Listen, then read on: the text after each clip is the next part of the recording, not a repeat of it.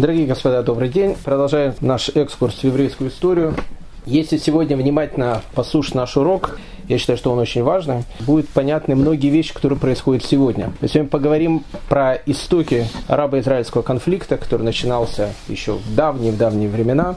Поговорим о различных направлениях ислама, шиитах и суннитах, и поймем один из э, основных принципов мировой истории – если французы говорят во всем надо искать женщину, мировая история говорит, что во всем нужно искать евреев, и особенно таких евреев, как Абдала ибн Саба, которые делают очень много различных вещей, которых мы до сих пор и будем расхлебывать. Существует такой принцип о том, что мысль материальна, о чем человек думает постоянно, то и может случиться. Как сказано в Талмуде, думай хорошо, будет хорошо. Этим принципом не воспользовались ни Византия, ни Персия. На протяжении многих поколений люди думали и боялись, чтобы с Аравийского полуострова не хлынуло вот это огромное, огромное количество бедуинов, которое там находилось, как они считали, на цивилизованный мир. Они долго этого боялись, но это произошло. В 632 году, после смерти пророка Мухаммеда, огромные полчища бедуинов, которые находились на Аравийском полуострове, Бедуины, которые сейчас получили новую религию, и как любые неофиты, они считали, что новое знание теперь должны знать все остальные. А если друг, у других будет другая точка зрения, надо их переубедить о том, что их точка зрения неправильная. И поэтому огромные полчища арабов с Аравийского полуострова решают идти на свой первый джахад для завоевания всего мира. Для завоевания всего мира с благой целью – Каждая, каждая война, она всегда происходит с благой целью. В данном случае благая цель о том, чтобы каждые люди узнали о том, что есть один Всевышний и его пророк Мухаммед. Византия и Персия две крупнейших державы, которые на протяжении веков боролись друг с другом. Это такие Советский Союз и Соединенные Штаты Америки того времени. И вдруг э, Монголия, маленькая Монголия, или будем говорить не Монголия, а злободневность, Северная Корея, о которой там вообще никто как бы и не обращал внимания, но там что-то там бурлит э, постоянно. И вдруг эти две огромных державы, две этих огромных махины, Византия, это все, что осталось от э, Римской империи, и Персия, они боролись друг с другом, причем боролись не на жизнь, а на смерть. Византийский император Гераклий, предпоследний персидский шахеншак Хасрой Второй, у них была огромная, длинная, кровавая война, которая потеряли, они потеряли с обоих сторон огромное количество людей. И вот когда два государства, они полностью ослабли. Экономика в двух государствах полностью находится в таком состоянии, как э, экономика э, неких незалежных государств. В этот самый момент, в 632 году, с Аравийского полуострова и пришли они. Когда они пришли завоевывать весь цивилизованный мир, хотя э, мы увидим в дальнейшем о том, что не, непонятно, кто будет более цивилизованным. Бедуины, которые пришли с Аравийского полуострова, или те товарищи, которых они э, будут завоевывать. То, что было тогда, не обязательно то, что происходит сейчас. Об этом мы поговорим чуть дальше и более подробно. И вот эти огромные армии всего лишь за 6 лет захватили практически всю Переднюю Азию, весь Ближний Восток, они захватили всю Северную Африку, они захватили Египет. То есть практически весь цивилизованный мир теперь очутился в руках новых завоевателей, арабов. Каким-то чудом, а мы будем об этом говорить, арабы не проникли во Францию, в Италию они проникли, они часть Италии захватили. Каким-то чудом они просто не проникли во Францию. Потому что если бы этого чуда не было, то Европа, она была бы, в общем, а, пошла бы по совершенно другому пути развития. Итак, огромные полчища арабов неофитов с идеей а, рассказать всему миру о том, что Всевышний один и Мухаммед является его пророком, они двинулись завоевывать весь мир. Отношение арабов э, к завоеванным народам было двояким. С одной стороны, все люди, они делились на две категории. Одна категория – это люди, которых назвали Ахль Аль-Китаб, то, что переводится как народ Писания. Народ Писания – это евреи – это христиане. Народ Писания по как бы, мусульманской идеологии, их нельзя насильно обращать в ислам, их нельзя там рушить их церкви и синагоги. Почему? Потому что они являются народом Писания. Народ Писания – это народ, который верит в пророков, которые были до Мухаммеда, поэтому, в принципе, они заблуждающиеся, но их трогать не нужно. Что, что с ними надо делать, мы поговорим в дальнейшем. Вторая категория людей – это язычники и арабы арабы, которые остались язычниками, и язычники, которые были не арабами. С арабами, которые не приняли ислам, и язычниками по мусульманскому праву надо поступать только одним способом. Либо они принимают ислам, либо их убивают. То есть, либо ислам, либо смерть. Поэтому народы, которых начинают сейчас завоевывать арабские завоеватели, они находятся либо в статусе Ахаль аль-Китаб, то есть народ Писания, либо язычники арабы, в общем, с которыми разговор а, будет очень и очень корот. После смерти Мухаммеда уже начинаются некие дворцовые дрязги, э, которые, в общем, потом и приведут к различным проблемам, которые мы сейчас э, расхлебываем по сегодняшний день. Когда Мухаммед умирал, он понимал о том, что после себя нужно оставить э, ну, как бы своего наместника, который будет продолжать его дело. Наместник, он называется халифом. Нужно было избрать первого халифа. Теперь, существует версия, опять же, существует версия, о том, что когда Мухаммад умирал, он лично даже назвал имя преемника, который, который будет после него. У него была его любимая э, дочка, которую звали Фатима. Она, кстати, была единственной из детей, которая выжила. Мы говорили, у Мухаммеда было много детей, не все умирают в раннем возрасте. Фатима единственный ребенок, который пережил отца. У Фатимы был муж, которого звали Али не Али Баба, а просто Али. Э, Мухаммед к нему очень хорошо относился. Али был человеком, человеком не воинственным. Он был человеком таким, ну, скажем так, более духовным, чем воинственным. Такой духовный бедуин, э, последователь своего тестя Мухаммеда. Он э, Мухаммеда боготворил всю жизнь. Так вот, когда Мухаммед умирал, он будто бы, как будто бы, он сказал по одной из версий о том, что я хочу, чтобы моим преемником был Али. Но когда умер пророк, э, то, что он хотел, оно ушло в небытие, потому что были другие военачальники, которые хотели побороться за то, чтобы называться халифами. И Али не избирает халифом, хотя какая-то часть людей сказала, ведь сам Мухаммед хотел, чтобы он был халифом. Я сказал, хотел, перехотел, халифом будет другой человек. И становятся три других человека, которые, которые один за другим будут халифами тех трех праведных халифов, которых очень-очень любят сунниты и не очень любят шииты. Мы сейчас, я не случайно говорю про Али, не случайно говорю все эти вещи, потому что начало и шиитского, и суннитского ислама, оно будет происходить именно здесь. И, как, как, как вы понимаете, как принято в еврейской истории, свою руку там будет иметь наши э, еврейские носатые братья. Так вот, э, Али не избирает халифом, халифом избирает человека, которого звали Абу Бакр. Абу Бакр был э, халифом недолго.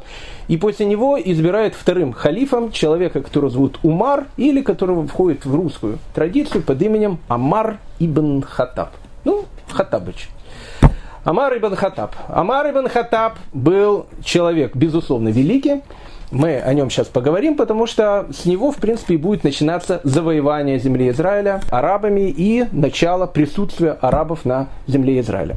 Амар ибн Хатаб. Амар ибн Хатаб, в отличие от Али и в отличие от всех остальных товарищей, он был человеком очень и очень харизматичным. Говорят о том, что он был очень высокого роста, был очень такой властный человек, очень суровый человек, очень строгий человек. Он носил большие длинные усы, и у него была большая борода, которую он красил хной в рыжий цвет. Отсюда, кстати, мы очень часто можем увидеть э, неких э, мусульман, у которых борода такая ярко-ярко рыжая ярко-рыжая борода, она не такая у них от рождения, их просто красят хной. Почему? Потому что, э, потому что так поступал Амар ибн Хатаб, его борода, в общем, она выделялась из всего его лица. Амар ибн Хатаб, когда становится халифом, он говорит тронную речь, которая достойна была новых завоевателей, которые сейчас должны завоевать практически весь мир. «Воистину арабы похожи на верблюдов», сказал Амар ибн Хаттаб, с проколотым носом, который следует за своим поводырем, если тот сам знает, куда его вести. А уж я, клянусь Господом Кабы, знаю, куда вас вести и выведу вас на истинную дорогу. Итак, арабы говорит Амар бен Хаттаб, они похожи на верблюда, который ведет поводырь, пойдет туда, пойдет в ИГИЛ, пойдет сюда, будет на, наоборот нормальный ислам. Нужен нормальный лидер. Этот нормальный лидер, это был Умар ибн Хаттаб за 6 лет. Амар ибн Хаттабу удалось сделать практически то, что удалось за ну, плюс-минус то же самое время сделать Александру Македонскому. Две супердержавы, которые сейчас находятся полностью разбитой экономикой, были за 6 лет захвачены новыми завоевателями. Арабы, когда они только-только начинают свой поход на Византию, на Византию и на Персию, они, как бы это же все-таки, как говорил Пушкин, друг степей калмыка, тут будет более правильно, друг степей араб. Э, все-таки э, люди-то боевые, бедуины люди горячие, но они никогда не занимались настоящей войной. Византийские города, они окружены стенами, чтобы брать э, византийские города, нужно уметь штурмовать города. Арабы города не умеют штурмовать, ну, они научились, научились очень быстро. Поэтому в 634 году, когда они подошли окруженными стенами Дамаску, им не удалось захватить этот город, но первые последователи ислама, они были людьми очень талантливыми, они быстро научились, как нужно воевать. И вот уже к 634 году с двух сторон они начинают заходить в землю Израиля. С одной стороны, около города Акаба, Акаба это единственный э, порт, который находится в Иордании, на Красном море. Акаба находится рядом с современным Элатом. То есть одна часть захватчиков, она идет с юга, с нашего любимого э, курорта Элата. Вторая часть идет со стороны Галилеи, с севера. И вот с двух сторон огромная армия арабов начинает вытеснять византийцев из земли Израиля. В 638 году, важный момент, арабы подходят к городу-герою Иерусалиму. В городе-герою Иерусалиму к этому моменту евреи не живут уже 568 лет. 568 лет это очень много. 568 лет – это еще раньше, чем Колумб открыл Америку. Чтобы сказать, что люди тут не жили еще с времен до Колумбовских. 568 лет ни один еврей не жил в городе Иерусалиме. И вот здесь вот, когда Амар ибн Хаттаб подходит к вечному городу, в котором живут византийцы, в котором живут христиане, которые евреев не пускают в свой город, мэр города и глава города, патриарх э, Сафроний, и вот патриарх Сафроний будучи, ну, как положено, э, довольно серьезным таким антисемитом, он сам громил э, церкви, устраивал погромы, но сейчас приходит момент, в принципе, расплаты. И вот, когда огромная армия арабов подходит к вечному городу, сам Сафроний, он выходит на переговоры, потому что Иерусалим был сдат. Если Иерусалим бы не сдали миром, Иерусалим бы пришлось бы вырезать. Так как мы видим, что Иерусалим не тронули, значит он был сдан э, благодаря мирному договору. Сафрони приходит к Амару ибн Хатабу. Амар ибн Хатаб говорит, э, ассалам алейкум. Он говорит, «Э, здравствуйте. Мы, говорит, сюда пришли. Он говорит, по нашей теологической концепции вы не должны сюда прийти. То есть, ну, по, христианской он теперь вечно наш. Он говорит, вечно был ваш, теперь стал, в общем, наш. Поэтому, господа, открывайте ворота, мы войдем с миром, а если мы не войдем с миром, мы, мы в общем, поступим так, как обычно мы поступаем. Сафрони сразу все понял, понял, с кем имеет дело. И э, он говорит, да, мы вас обязательно пустим, но при одном условии. Обратите внимание, одно из главных условий Сафрония. Мы вас пустим только с одним условием. Вы не будете рушить наши церкви, поможете, ну, по, по, позвольте нам продолжать молиться. В принципе, это, это Э, нормально идет по мусульманской идеологии, мы сказали Ахаль аль-Китаб, народ Писания, его не имеет права никто трогать, они только должны платить большие налоги, мы об этом поговорим чуть позже. Э, он говорит, да, да, это все у вас будет. И вторая главная просьба. Мы просим, чтобы в городе не было ни одного еврея. Умар бен Хаттаб был не антисемитом. Ну, как бы не то, что не антисемитом, он не знал все эти еще пока, все эти там перипетии, связанные и не связанные с евреями. В арабской армии были евреи, мы сейчас с ними познакомимся. Он говорит, это обещать я не могу. Город он будет открыт для всех. И с того момента, как Амар бен Хаттаб входит в город, сразу же в течение ближайших месяцев туда переселилось впервые за 568 лет 70 еврейских семей. Евреи земли Израиля арабов встретили, ну, безусловно, как освободители. Они действительно были освободители. 300 лет. когда Византия рушила синагоги, устраивала погромы, эти зеленые, синие, красные, серо-буро-малиновые э, болельщики, которые, о которых мы говорили, которые тоже устраивали какие-то погромы и подстрекательства. Тут приходит власть, которая говорит о том, что мы, в принципе, с евреями братья, мы, в общем, двоюродные братья, и, и отношения, первое отношение, оно было очень и очень, кстати, неплохими. Мы сейчас это увидим. Когда Умар или Амар ибн Хатаб заходит в город, он спрашивает, задает свой сакраментальный вопрос. Это, это очень важный вопрос, который он задает, очень важный ответ, который он получает. У нас есть две точки зрения, кто ему дает этот ответ – по двум точкам зрения это плохой ответ. Две, две разных концепции получения ответа. Мусульманская теория вопроса и э, теория ответа. Потом мы посмотрим христианская. Итак, Умар ибн Хатаб заходит в город, видит там церкви, все, ни, ни одного еврея нету, это полностью христианский город, византийский город. Спрашивает у Каба Аль-Ахбара. Каба Аль-Ахбар был евреем, который э, принял ислам, он был с Аравийского полуострова. Ахбар э, это то же самое, что ивритское слово хавер. То есть Каба друг, Аль-Хавер, Аль-Ахбар. И вот э, Умар ибн Хаттаб, зайдя в город, спрашивает ему, а скажи-ка мне, дорогой Каб Аль-Ахбар, где бы нам в этом городке построить мечеть? Теперь очень важная вещь. Еще раз, очень важная вещь, и послушайте внимательно, потому что она повлияет на всю дальнейшую историю. Для мусульман Иерусалим город, ну, в принципе, э, ну, как бы значимый, с одной стороны, и с другой стороны, совершенно незначимый. Арабы Иерусалим называют э, словом Аль-Куц. Может, слышали такие? Аль-Куц. Что такое, что такое аль-Кудс? Мы сейчас будем немножко э, небольшой э, урок арабского языка. Мы знаем, что э, арабский и еврейский язык, так как не семитские языки, ну разных немножко групп, но это родные, близкие языки, точно так же, как русский и, допустим, не скажу, что незалежный, но, допустим, русский и какой-то там польский, к примеру. То есть можно, можно понять о том, что говорят другие люди. У арабов обычно то, что у евреев ша, у арабов обычно буква с. Допустим, все мы знаем такое слово на иврите как шук, базар. У арабов все то же самое, только с буквой с. Сук, шук, сук. У евреев, как евреи называют Иерусалим? Они его все называют Иракодыш. Иракодыш – святой город. Кодыш. Ша заменяется буквой С, и арабское слово куц. Куц – это то же самое, что на иврите кадош. Аля Куц, Аль или Аль Куц, это Иракодыш. Иракодыш – святой город. Или второе значение, которое было у Иерусалима, и оно употребляется арабами по сегодняшний день, Бейт Аль Мукадас. Бейт Аль Мукадас, все понимают, что речь идет о Бейт Мигдаше.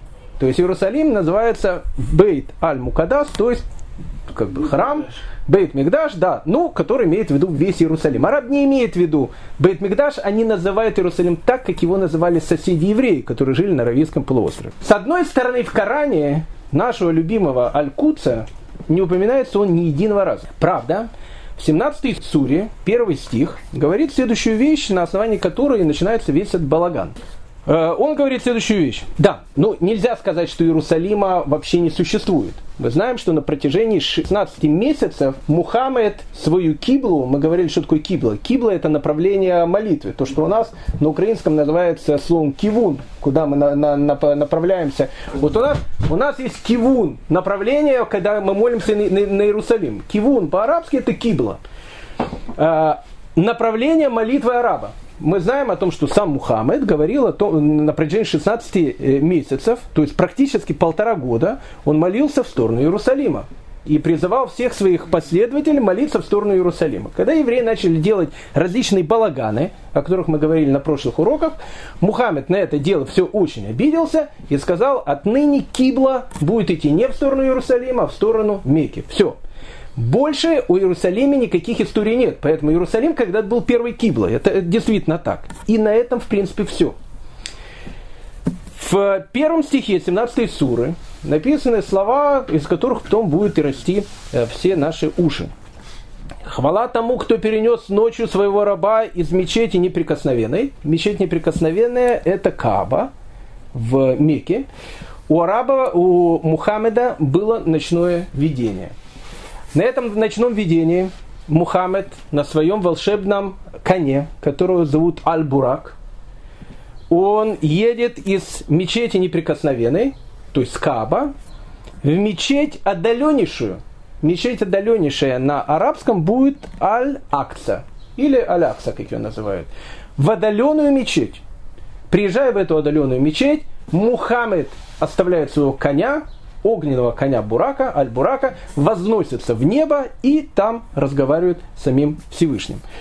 Вопрос, где находится отдаленнейшая мечеть, которая называется Алякса.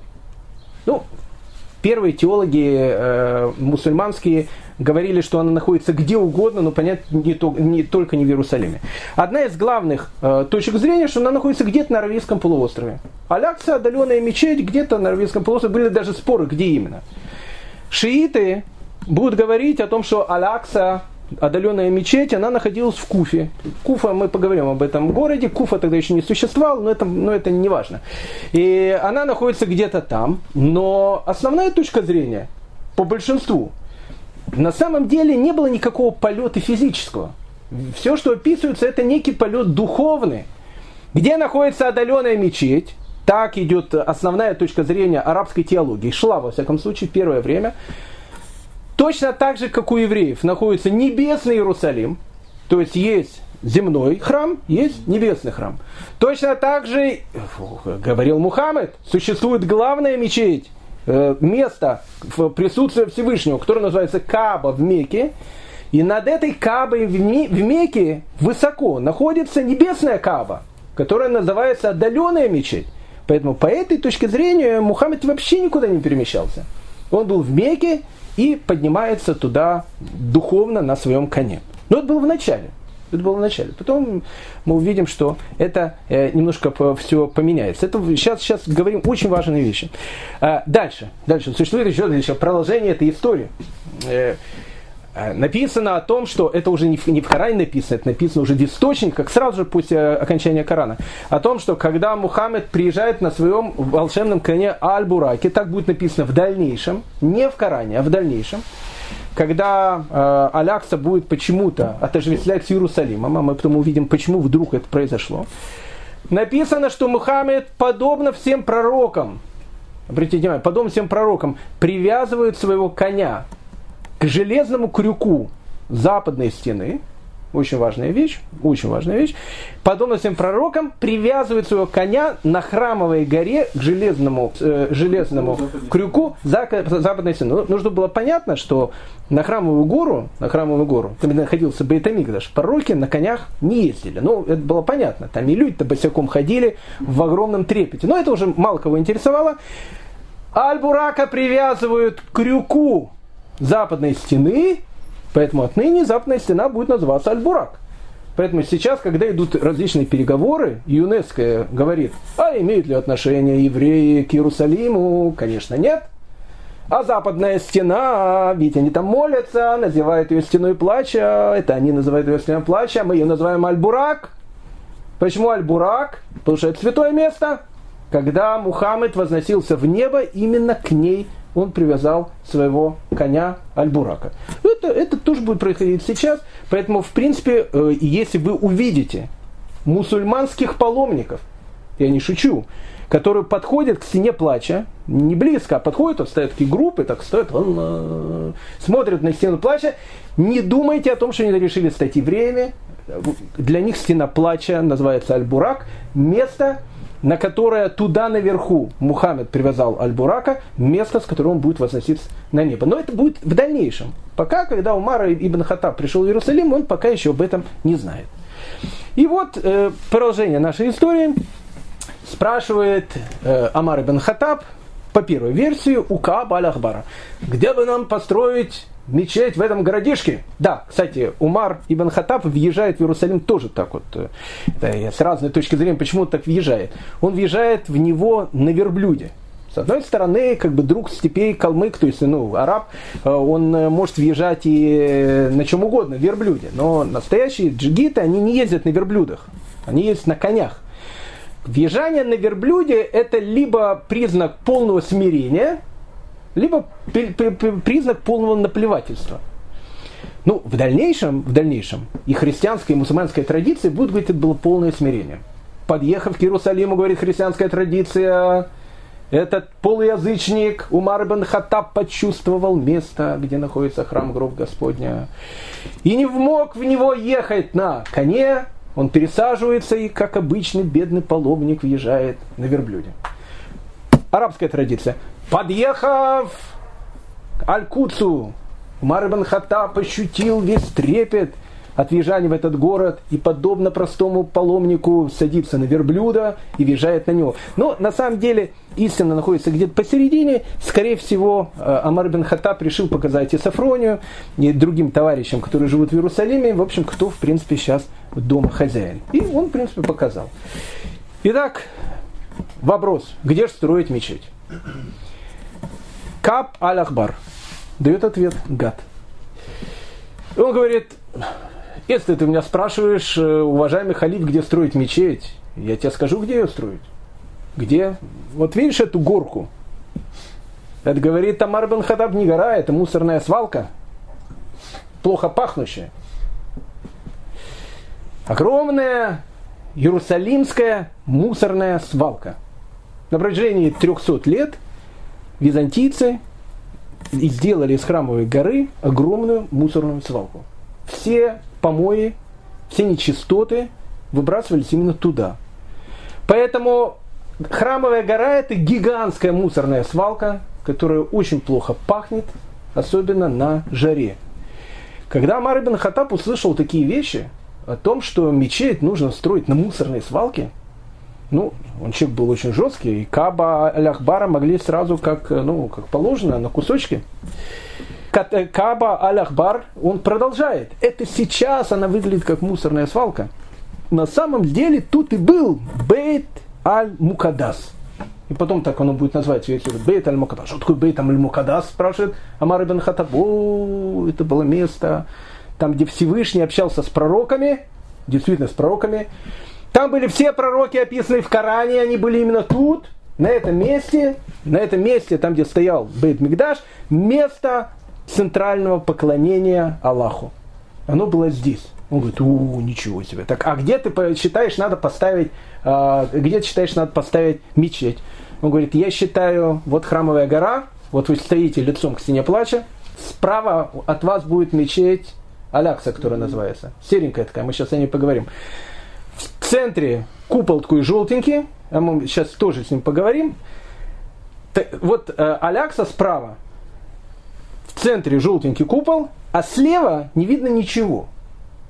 Ну, там идет арабский квартал, Виа Долороса и так дальше. Но там это продолжение храмовой горы. Как называется мечеть, где с черным куполом?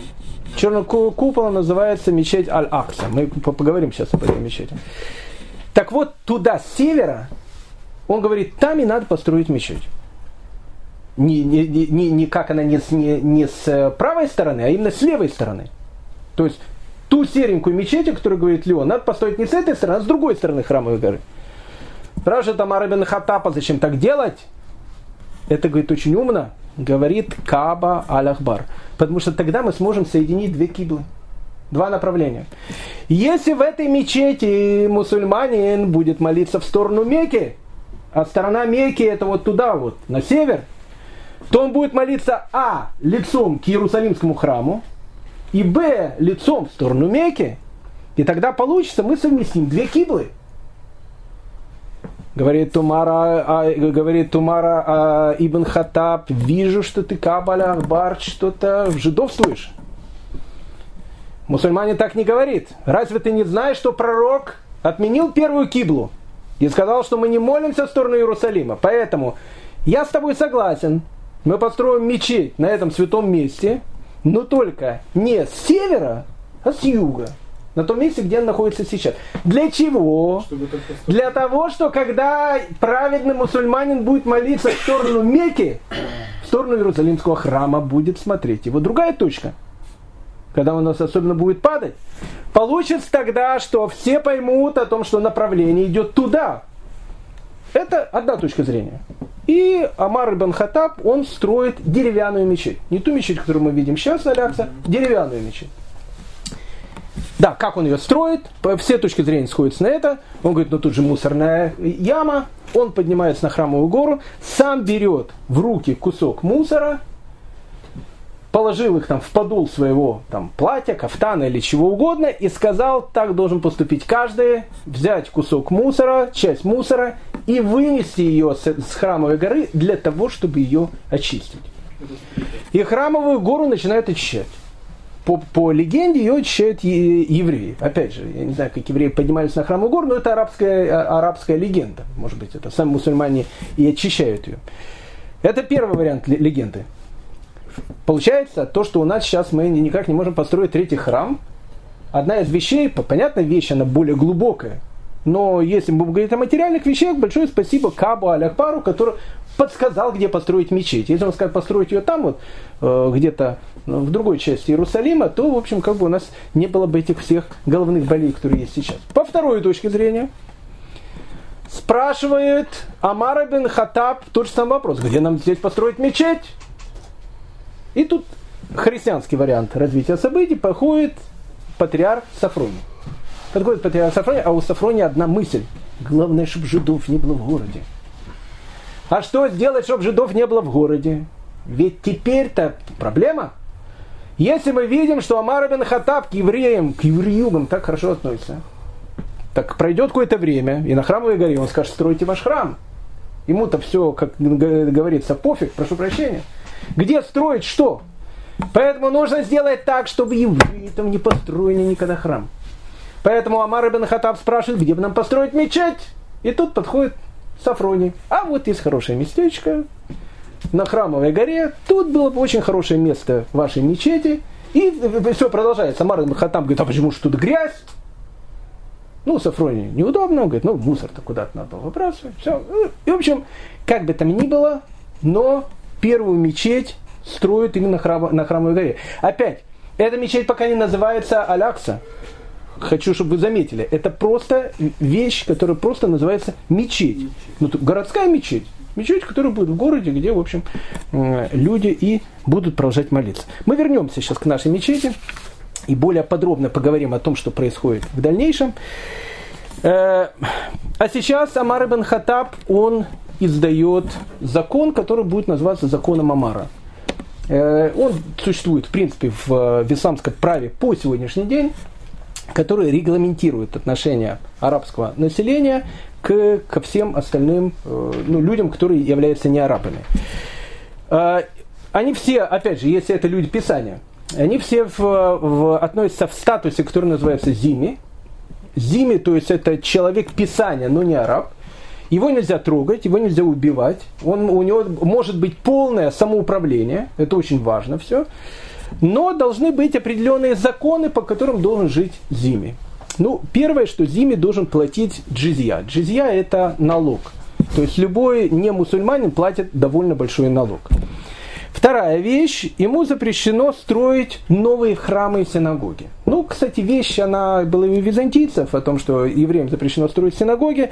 Амар ибн Хатаб берет эту же вещь, он ее как бы продолжает и говорит о том, что ремонтировать старые можно, но храмы и синагоги, и христианам, и евреям строить запрещено. На самом деле никогда это особенно не, не смотрелось. Если был какой-то фанатик, на это смотрел серьезно, но э, обычно все тихонечко строилось. Запрещено устраивать пышные свадьбы и похороны. Почему? Потому что, чтобы никто не увидел из мусульман о том, что вот э, какие-то люди, которые находятся в более низшем Э, состоянии, потому что они не приняли истину, очень так веселятся. Нужно носить одежду отличную, чем у мусульман. Ну, это потом христиане тоже принимают на себя, евреи тоже носили опознавательные одежды. И теперь очень важная вещь, евреям запрещено ездить на лошадях, носить оружие и занимать большой пост в государстве. Поэтому мы будем видеть, что на протяжении веков еврея на коне не будет видно. Еврей всегда будет ехать либо на Ишаке, либо на Муле, на кем угодно.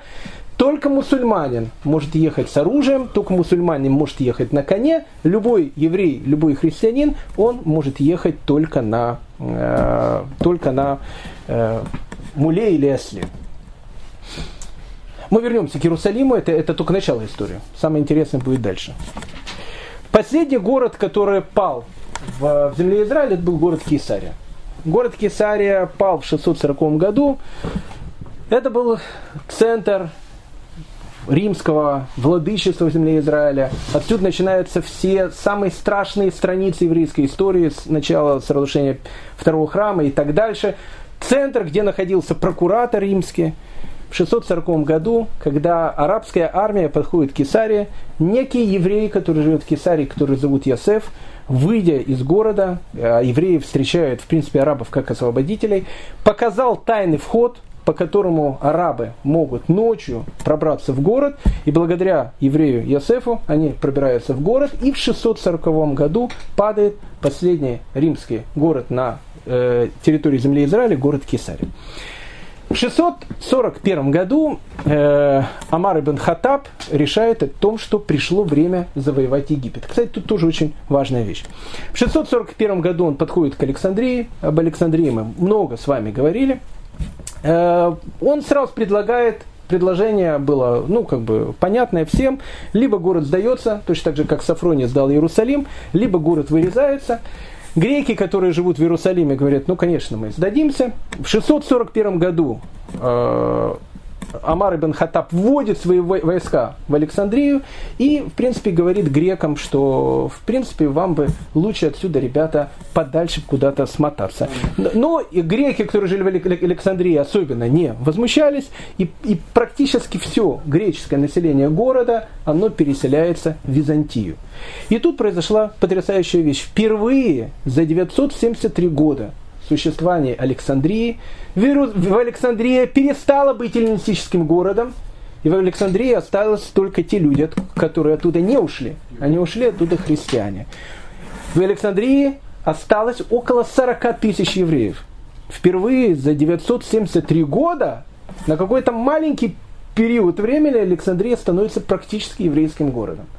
Потом туда начинают селиться арабы, Сначала евреи, то, что называется, раскатали губу. О, теперь, значит, у нас наш город Александрия. Но арабы не хотели, чтобы Александрия была главным городом Египта. И через какое-то ближайшее время строят новый город, который назовут городом Фастад. Город Фастад – это город современный Каир. И они говорят, что отныне столица наместника Египта будет не в Александрии, которая очень связана с Александром, очень связана с селенистами, она будет в совершенно новом арабском городе Фастас и Каир. И поэтому, когда столица переносится в Каир, Александрия, она начинает становиться все более, более, более провинциальным городком. И когда 1 июля 1798 года император Наполеон вместе со своей огромной армией высаживается в Египте, а император Наполеон, у него все мысли только о том, что он, он повторяет подвиг великого Александра. Вот он сейчас высадился на одной из древнейших э, точек на, на Земле, где была одна из первых цивилизаций, и говорит своим войскам, первое, куда мы должны прийти, мы должны прийти в прекрасный город Александра, Александрию. И вот, когда 1 июля 1798 года французская армия входит в Александрию, что она видит? Она видит полуразрушенный город – состоящий из лабиринта маленьких улочек, на которых огромное количество мусора, страшное зловоние, огромное количество болезней и стаи бешеных и бродячих собак. И когда увидел это э, Наполеон, он был, он был поражен – о том, что Александрия не представляется так, как она представлялась ему из древних книжек. А все произошло именно тогда, когда э, столица она будет переноситься из Александрии в Каир, и э, она будет становиться такой, как она стала сейчас. Теперь мы подходим к очень важной э, этапу нашей лекции. В 638 году э, Амар ибн Хаттаб за, за, за, захватывает Вавилонию. Вавилония, Бавель имя не наше, не арабское, надо дать другое имя, и дается другое имя. Отныне арабы называют Бавель каким арабским именем? Ирак. Ирак. Откуда происходит слово Ирак, непонятно. Есть разные точки зрения. Говорят от города Урук, который там был древний. Есть э, точка зрения, что это арабское слово. Но, в общем, Бавеля уже больше нету. Существует арабская страна, которая будет называться Ираком. Но в Ираке в Ираке, в нашем-то Бавеле, находится основное еврейское население, которое тогда живет на земном шаре. Оно там продолжает жить. Пумбадида, Сура, вот эти центры еврейской учености находятся именно там. Арабы решили о том, что столицей новой э, как бы, области, которая называется Ирак, будет, нужно избрать какой-то город, непонятно, это должен быть не персидский город, это должен быть не Вавилон, который уже разрушен, в принципе, к этому времени, это должен быть совершенно новый город. И они строят новый город, который будет являться столицей Ирака, город, который будет называться Куфа. Об этом городе мы сейчас и э, поговорим. Итак, три первых халифа. Мы говорили, что э, первый халиф это Абу Бакр, второй халиф это Амар, третий халиф это Усман. Э, ну, как бы он становится третьим халифом. Но последователи Али, мы уже говорили насчет Али, все это время, все эти годы, они говорили о том, что в принципе произошло страшно несправедливый, э, несправедливый акт.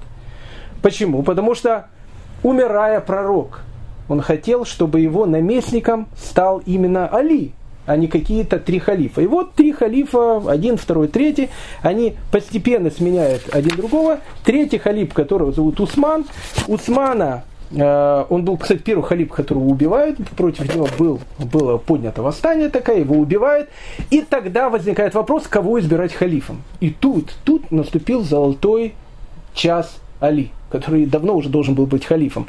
Они сказали, ведь Мухаммед, ведь пророк изначально хотел, чтобы Али стал халифом. Я не, не случайно так говорю про Али, потому что благодаря всем этим вещам у нас сейчас есть Ирак и Хизбалла под боком. Э, поэтому, э, ведь изначально пророк хотел, чтобы Али, он был э, халифом, и Али назначает халифом. Не все это приняли, да, кто был главным человеком, который продвигает Али, ну, скажем так, на современном языке некрасивым пиарит Али для того, чтобы он наконец-то стал четвертым алиф, э, халифом. Еврей, которого звали Абдалла ибн Саба, ну понятно всем еврей, Абдалла ибн Саба, это был еврей, который принял ислам, это был ближайший последователь Али, это был человек, который, в принципе, Али сделал халифа, и, в принципе, Абдалла ибн Саба, большое ему спасибо за Иран, за Хизбаллу и, в общем, за шиитские движения, которые э, сейчас, сейчас есть у нас. Хотя сам Али, мы сейчас увидим, к евреям относился очень-очень тепло и терпимо. Итак, Абдалла ибн э, Саба не только продвигает Али, чтобы он стал четвертым халифом, но он и вводит вещь, которая никогда не была в исламе. И она появилась в шиитском исламе, э, тоже, ну понятно, откуда растут ноги, а, которая говорит о втором пришествии пророка. Ну, не знаю, откуда он взял, это, может, не наши э, эти э, вещи. Но, в общем, как бы Абдал Ибн Саба сказал о том, что пророк ушел, но обещал вернуться. И, и, и вот эта, кстати, теологическая вещь, которая не была в изначальном исламе, она идет в ислам. Али становится, э, становится халифом, но против Али настроены все. Вот люди не любили его так. Точно так же, как шиитов не любят до сих пор сунниты, начиная с именно оттуда. Не любили его все, и Али, он понимает о том, что он должен находиться среди людей, которые в принципе к нему хорошо относятся. А кто к нему хорошо относился? К нему нормально относились евреи. Почему? Потому что его резиденция, она была в Ираке, в городе Куфа. Они случайно строятся его резиденция в городе Куфа, потому что вокруг одни еврейские города.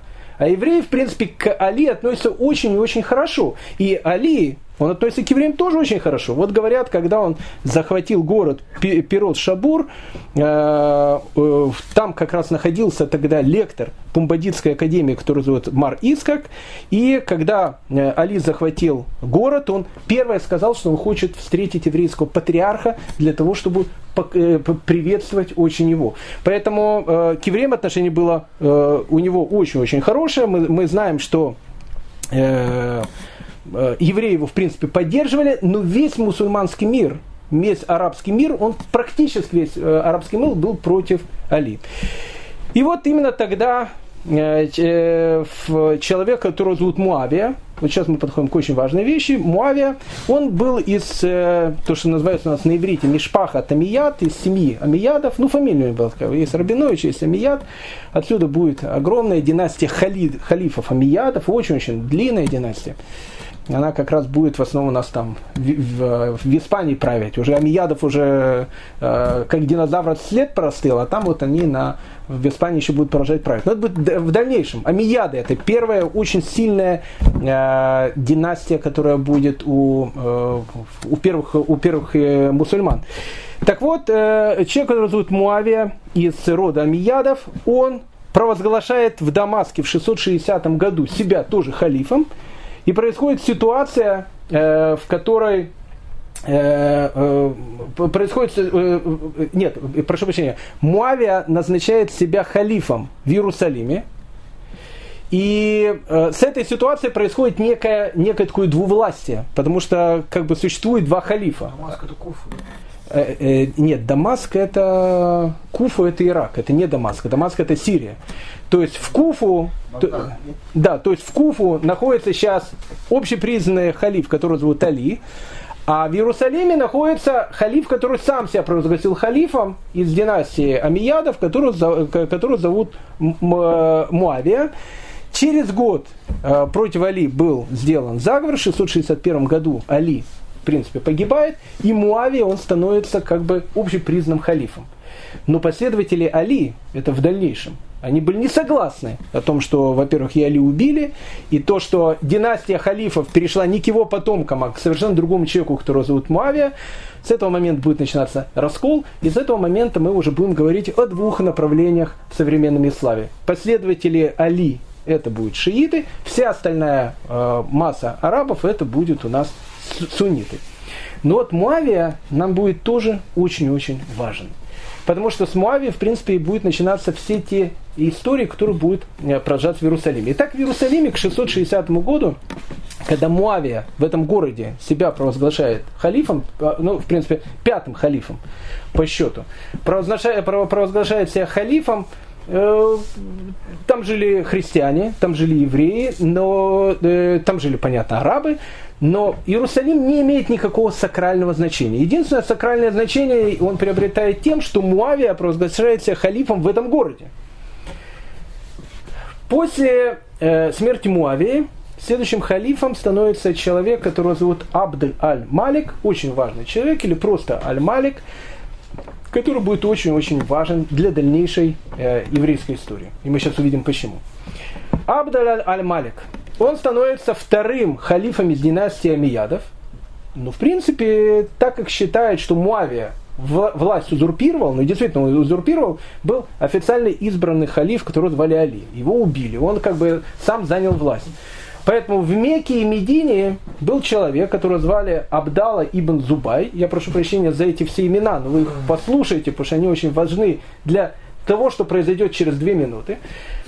Абдала ибн Зубай он тоже провозглашает себя халифом, только в Мекке и Медине. Получается, что в э, Абдаль-Малик, сын Муави, уже правит, он, правда, правит не из Иерусалима, а из Дамаска. То есть Дамаск, он становится столицей халифата, но в Мекке и в Медине находится другой человек, Точно так же, как сам папа Абдалян Малика Муавия при живом халифе объявился халифом, точно так же, как у нас говорится меда кинегет меда, мера за меру, при его сыне Абдаля Амалике, человек, который зовут Абдала Аль-Зубай, провозглашается халифом в Мекке и Медине. И тут самое интересное. Получилось, что арабский мир находится в состоянии гражданской войны. Вы спрашиваете, какое это имеет отношение к нам? Да самое, что не есть прямое. Рабойся. И не, семиты шииты, это уже не шииты, это все сунниты. Но к нам имеет самое прямое отношение. Послушайте почему. Ситуация. Абдаль аль-Малик, халиф Дамаска. Абдал Зубай, халиф, который сам себя провозгласил халифом в Мекке и Медине. А что находится в Мекке и Медине? Находятся две главных святыни ислама. То есть что получается? Что у этого самозванца, которого зовут Абдала ибн Зубай, сейчас находятся две главных святыни ислама, куда делается хадж, Мека и Медина. То есть, получается, все с, с, с Нобелем, один э, э, Аль-Малик со Шнобелем. Ну что тебе, да, так, если бы он просто так бы сделал, этот товарищ Абдал им Зубай, он тебе сказал так, он говорит, все правоверные могут ко мне прийти и в Мекку и Медину, они-то ходят на хадж. Но при одном условии, Когда вы пересекаете границы моего истинного халифата, вы говорите, даете клятву верности мне, провозглашаете меня халифом, а этот Абдал Аль-Малик, который находится в Дамаске, да пошел он подальше. Что получается? Абдал Аль-Малик думает, ребята, ситуация э, плохая. Сейчас все мусульмане, они будут идти в некую Медину, будут провозглашать себя халифом его врага. Так, э, потом придут, ему голову отрежут, на этом все закончится. Ситуация очень-очень тяжелая. Очень тяжелая. Из ситуации нужно как-то выкрутиться. А как выкрутиться из ситуации? Наверное, у Абдаль Малика, наверное, тоже были советники евреи. Я не знаю, я это не читал, но вот ну, по, по, по, по, по идее, идея очень красивая. Он говорит так, ну хорошо, у нас нет двух святынь. Что нам надо сделать? Нам надо сделать третью святыню. Если они не могут ходить в наши две святыни, в Медину и Мекку, мы придумаем третью святыню. Все спрашивают, а где мы его придумаем, где мы его придумаем? Там. Как знаете, как в анекдоте, все у нас есть, только у нас нет могилы праведника. Может быть, такой прирезать, сделал могилу праведника, все у нас будет и могила праведника. Вообще не. Э, они говорят, а где же мы сделаем нашу святыню? И тут как раз пришел вот этот Альгакса, о которой, в принципе, никто и не, не, не читал ее, ни, никогда не связывал с Иерусалимом. И говорит, секундочку, секундочку. О, ведь почему Мухаммед делает кибла и на протяжении 16 месяцев Иерусалим? Не случайно. Скорее всего, Алякца, дальняя мечеть, она, скорее всего, находилась не в Аравии, как мы думали. И не в Куфе, как говорят шииты эти. И это была не небесная мечеть, она вот тут находится, на храмовой горе. Аль-Кудс – это и есть храмовая гора. Это новое слово в теологии. Новое слово в теологии. И тогда что получается? Об этом пишет историк Аль-Якуби, черным по белому. Абдаль Малик воспрепятствовал жителям Севере совершать хадж, то есть паломничество, по той причине, что на дороге в Мекку Ибн Аль-Зубайр требовал паломников принести ему клятву верности. Так пишет арабский летописец той, той, той эпохи. После того, как Абдал Малик узнал об этом, он запретил им отправляться в Мекку. Запретил отправляться в Мекку, да и что-то другое взамен. Но люди жаловались и говорили, ты запрещаешь совершать паломничество в дом святого Аллаха? Но ведь он заповедовал нам паломничество. Халиф ответил им, сказал вам тот человек, что посланец Бога заповедовал. В дальнее путешествие, то есть нужно совершить хадж, делаю трактовку, можно отправляться лишь в три мечети. Святую мечеть. Что такое святая мечеть? Святая мечеть это у нас Мека. В мою мечеть это Медина. И в Иерусалимскую мечеть, которая называется у нас Аль-Кудс она-то последняя будет на вместе святых мечетей, а тот камень, который рассказывали, что посланец Бога стоял на нем прежде, чем вознестись на небо, будет нам вместо камня Кабы. У-у-у. Оказывается, когда Амар бен почистил гору от мусора и построил там деревянную мечеть, просто мечеть, не имеющую никакого отношения к Алькутсу, Сейчас эта мечеть, она начинает нести сакральное значение. Потому что Абдаль Мали говорит, что это именно то место, которое было выбрано как дальняя мечеть. Но в истории-то написано вот что. Написано о том, что Мухаммед становится на некий камень, и с этого камня он возносится на небо. Нужен камень. А камень есть на храмовой горе. О нем уже на протяжении 30 лет говорят евреи, которые не заходят на храмовую гору, но только о нем говорят. Вот там вот, в самом центре храмовой горы, очищенный от мусора. Камень, который, который выделяется с этой храмовой горы, это не просто камень.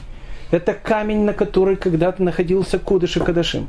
Это камень, на который когда-то находилась святая святых. В первом храме там находился ковчег завета. Во второй храме и в первом храме туда имел право заходить только раз в год первосвященник. Это камень, который называется Эвина Штия. Камень, первый камень мироздания. Мир начинался строиться с этого камня. Этот камень, на котором, с которого начинается вся история – Арабы это слушали на протяжении там 30 лет. Ну, там камень, камень, камень, камень. Но теперь, когда Аль-Малику нужно из Иерусалима сделать третью святыню, нужно выбрать место, с которого Мухаммед возносился на небо. Какое место? Так оно же уже есть. Вот этот камень. Этот камень и будет местом вознесения Мухаммеда на небо. Э, мы сейчас вернемся к этому камню, потому что Абдалян Малик говорит, не гоже, что такое красивое место, такой красивый камень, он находится просто так под дождем, под снегом, под, э, под э, э, жарой и так дальше. Это неправильно. Над этим камнем нужно сделать некий шатер. Шатер, который будет защищать этот камень от э, того, чтобы он портился. И над камнем Абдаль Малик, Малик приказывает построить шатер. Это не мечеть. Ни в коем случае не мечеть. Это некий купол, который прикрывает камень, который не имеет уже отношения к храму, а имеет отношение по новой теории с месту, откуда Мухаммед возносится на небо. Как называется этот купол? Он называется, э, он называется, опять учим арабский язык, на иврите кипат. Это купол. На иврите кипат это э, на, на арабском кубат. Цела у нас это скала, э, у арабов скала это сахара. Поэтому на иврите это называется купат аль-села, по-арабски это называется кубат аль-сахра. Кубат аль-сахра, он строит некое здание с куполом. Его красили в разные цвета. Сейчас он золотой. До этого был черный какое-то время. Потом еще был золотой. Одно из самых древних строений, которое осталось у нас со времен э, первых арабов, одно из самых древних, наверное, самое древнее строение, оно находится как раз на Храмовой горе купол над скалой. Кубат аль-Сахра или Купат аль-Села, как он называется на иврите. Именно там Абдаль аль-Малик говорит, что там внутри находится этот камень. Если вы посмотрите фотографии в интернете, еврею понятно, туда заходить нельзя, это сразу. У человека будет карет, он заходит в место самое святое, которое есть в мире, в место, на котором находилась святая святых Иерусалимского храма. Арабы не случайно по воле Всевышнего сделали так, что ее охраняют, и вот на протяжении уже 1300 лет место самое святое, оно находится не под нашей охраной, но все равно под какой-то охраной, чтобы на нее не капал дождь, не мучила ее жара и так дальше. Так получается у нас купол над скалой. Но э, это одна из точек зрения.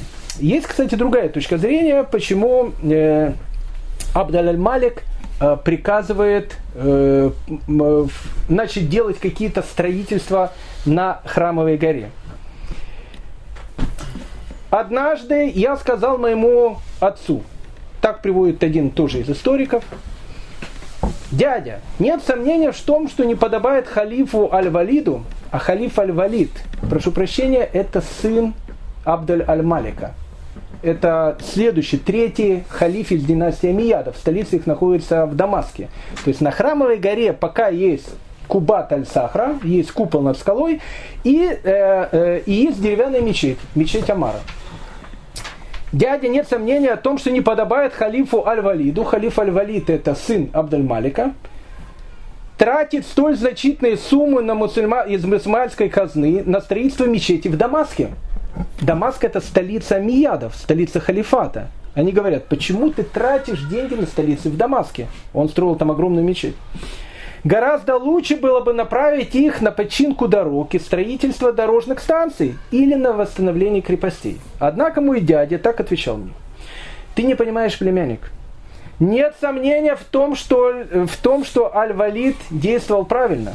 Он видел Сирию в качестве страны, которая в течение многих лет была под властью христиан, и наблюдал принадлежащие им величественные церкви, столь очаровательной красоты и столь большой славы, Среди, среди них Кумама. Кумама – это храм гроба Господня, который находится в Иерусалиме, и церкви Лода и Эдессы. Поэтому он хотел, чтобы у мусульман была мечеть, которая может считаться одним из чудес света. О, тут уже продолжение истории. Отец Абдаль Аль-Малика, следующий халиф, которого зовут Аль-Валид – он говорит о том, что прекрасно. У нас на, у нас на храмовой горе находится уже это купатель сахара, золотой, золотой купол. Но что получается? Самое величественное здание, которое находится сейчас на территории Иерусалима, это храм Гроба Господня, который построили э, христиане. Это самое большое здание Иерусалима. Что нужно сделать? Получается, что самое большое здание христиан, оно намного более красивое, что, чем э, самое большое здание мусульман. Поэтому мусульмане должны на Храмовой горе построить новое чудо света. Какое новое чудо света? Вместо деревянной мечети Амара построить что-то совершенно величественное. Такое величественное, что будет называть чудом света. Ну, это место уже понятно, как будет называться. Она будет называться э, Аль-Акса. Аль-Акса – дальняя мечеть. Потому что по новой идеологии именно это место будет дальней мечетью. Это напоминает действие халифа Аль-Малика, который, наблюдая роскошь и величие куполов Аль-Кумамы, опасался, что она ведет в искупление мусульман, поэтому он и, и выстрелил над скалой купол, который находится там сегодня. Так пишет другой арабский историк, по, по, по его точке зрения, вот этот купол над скалой он э, строит не для того, чтобы, ну, как бы, не для того, чтобы защитить этот камень, а для того, чтобы построить в Иерусалиме какое-то тоже красивое, величественное здание. Итак, Эль-Валид или Аль-Валид решает на месте деревянной мечети Амара построить новое чудо света. И он его строит, он строит мечеть, которая называется Аль-Акса. Аль-Акса современная, которую мы видим сейчас, и Аль-Акса Аль-Валида, это были немножко разные здания. А, Алякса Аль-Валида, который строит, это было величественное здание, приблизительно в 2-2,5 раза больше современной мечети Алякса. Оно такое было до 8 века новой эры. В 8 веке новой эры в Иерусалиме было страшное землетрясение. Вообще, Иерусалим не единожды был разрушен землетрясениями. Люди, которые живут в Израиле, они считают, что они живут там, а, Помпеи находится где-то далеко в Италии. Там э, землетрясения такие были, и такие были разрушения, что целые города прекращали существование. Об этом может, в дальнейшем будем говорить. В 8 веке было страшное землетрясение. В результате этого землетрясения мечеть Аль-Акса была практически разрушена. И тогда в 8 веке строят здание, которое в принципе в два раза меньше, чем первоначальное, и это в принципе и является той мечетью Аль-Акса, которую мы можем видеть на сегодняшний день. Итак, когда мы подходим с вами Спускаемся по лестнице Игудея Леви, сверху еврейского квартала Старого города, к стене плача, и видим перед собой величественную храмовую гору. Обратите внимание, мы теперь знаем, что находится на храмовой горе. В центре храмовой горы желтый купол. Мы его знаем, кто его построил, Аль-Малик. Мы знаем, что под ним находится камень, который мы называем Эвена Штия. По арабской идеологии это тот камень, с которого Мухаммед поднимается на небо. С правой стороны у нас находится мечеть Алякса. Мы теперь понимаем, почему у нас с правой, а не с левой стороны. Потому что, чтобы кибла, она была только одна, а не две киблы, как мы говорили. Там находится мечеть э, Алякса. Кстати, если посмотреть чуть дальше, э, для любителей э, различных там э, фильмов, жанров, истории, истории про Робин Гуда и так дальше, э, эти две мечети, они потом будут играть очень-очень важное значение в дальнейшей истории. Потому что когда туда придут крестоносцы, в мечети Алякса будет штаб, э, штаб-квартира э, крестоносских, в принципе, королей. Какое-то время, потом они перейдут, они будут в башне Давида. А вот, э, вот это кубат аль-сахра, вот этот желтый купол, который есть сейчас, его облюбовал один из рыцарских э, орденов – он его не просто облюбовал, ну, люди-то были безграмотные, они считали, что это и есть храм Соломона. То есть, ну, как бы они, ну, считали, они не считали, что он давно разрушен и так дальше. Не ходили на наши уроки истории, видели такое величественное здание, там камень. Они считали это камень Соломона, поэтому называли это место темпла.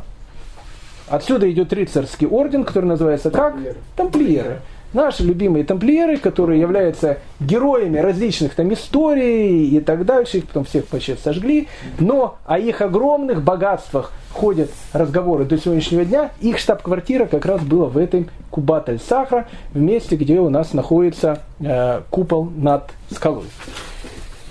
В тот момент, когда арабы начинают э, постепенно захватывать весь мир, в тот момент, когда Иерусалим вдруг становится не просто Аль-Кудс, но он становится третьим местом по значению просто после Мекки и Медины. И теперь мы видим, как он вдруг стал э, третьим местом по значению после Мекки и Медины. Евреи, которые видят все эти картины, у них огромные-огромные переживания. Почему? Потому что по нашим источникам война между Идомом и Ишмаэлем, она была предсказана давным-давно. Идом это, это западный мир, Ишмаэль это арабы. Но никто никогда не видел этих войн. И тут пророчество начинает сбываться на глазах. Существовала такая книжка, которая называется «Нестарот Шель Рашби». «Нестарот Шель Раби Шиман Барьяхай». Неизвестно, когда она была написана. Но она получила популярность именно в эти, в, эти времена, в это, в это самое время, когда арабы входят в землю Израиля. Нестарот Шель Рашби или таинство, тайны Рашби, Раби Шиман Барьяхая. По этой книге, которая написана на, на арамейском языке, она считалась такой тайной, каббалистической, полупророческой книгой, в которой было написано то, что не вошло в книгу Зор.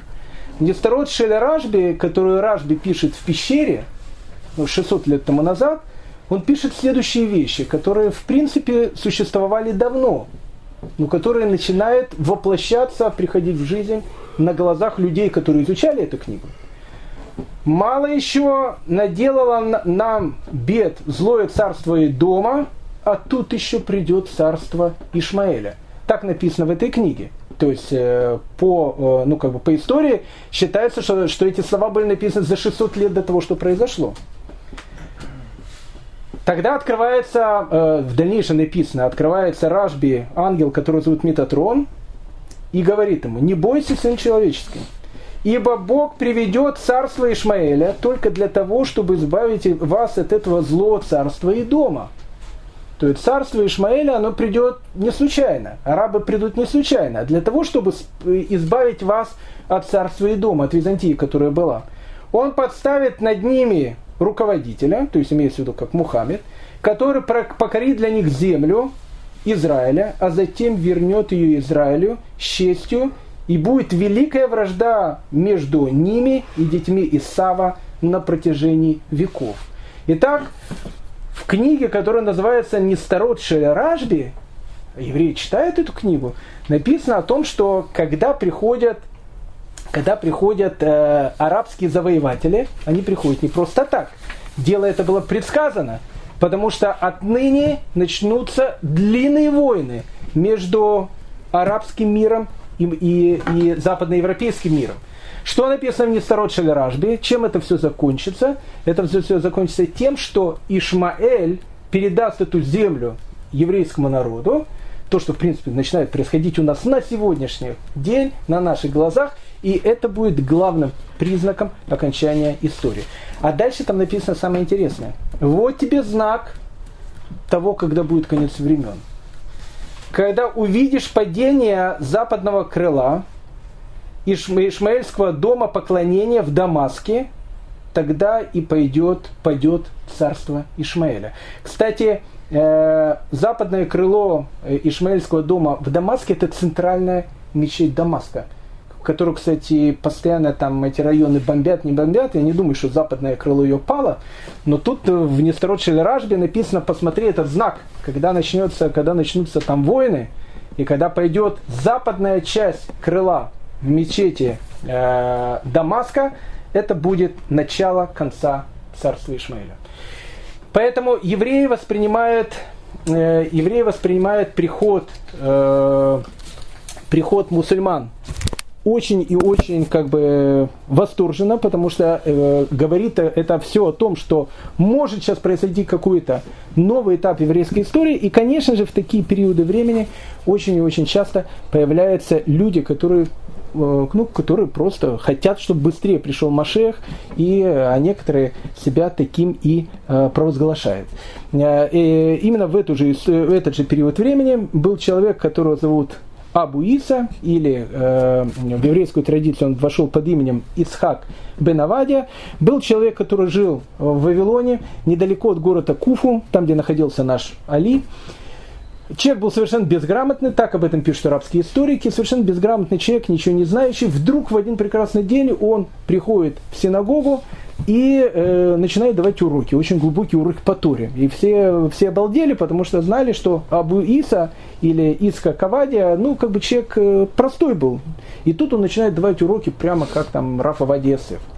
Или как какой-то великий раввин. Это было очень большим чудом, и написано, что евреи это восприняли как чудо.